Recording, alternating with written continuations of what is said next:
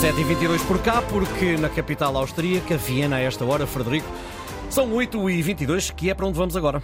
Adiantamos os relógios uma hora. Ricardo, seguimos até à capital austríaca. Conversamos com o jornalista José Pedro Tavares. Bom dia. Um dos temas que mais tem dado que falar eh, por estes dias, aí em Viena, é a elevada taxa de inflação que tem gerado um sentimento de preocupação entre os austríacos. Eh, olá, bom dia. É verdade. Eh, no meu contacto com os austríacos, eh, esse era um tema recorrente, o aumento dos preços, devido, sobretudo, à guerra na Ucrânia. A guerra na Ucrânia, aliás, aqui bem perto, como é sabido, celebrou-se o segundo aniversário e vi várias manifestações, enfim, a marcar precisamente esse, esse aniversário. Muitos carros ucranianos, muitos ucranianos ucranianos exilados eh, na Áustria. Mas por causa dessa guerra, eh, essa inflação, que de facto foi elevada no ano passado, 12%, chegou quase aos 12%, eh, está hoje um pouco mais reduzida, cerca de 4 a 5%, ainda assim uma preocupação para o povo austríaco. Num ano de eleições, há eleições em vários países do mundo, a Áustria não é exceção, e com no horizonte a extrema-direita a poder melhorar os seus resultados.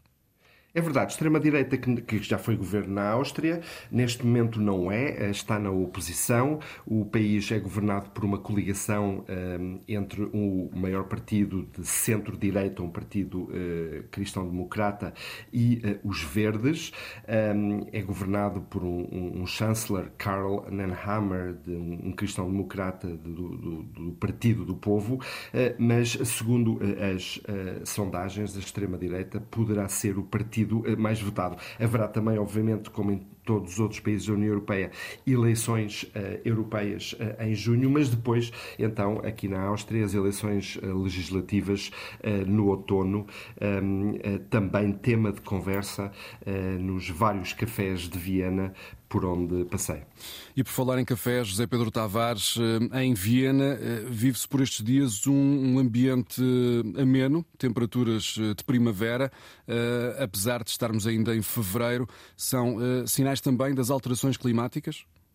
Sim, outro tema de conversa, de facto, uh, um, dias uh, primaveris, uh, árvores em fruto no fim de fevereiro e, e temperaturas muito amenas. o tempo esteve excelente, dias de sol e os habitantes da cidade saíam para, para os parques. não é normal, esperava muito mais frios nesta altura do ano e, esta questão domina também, obviamente, o cotidiano dos cidadãos.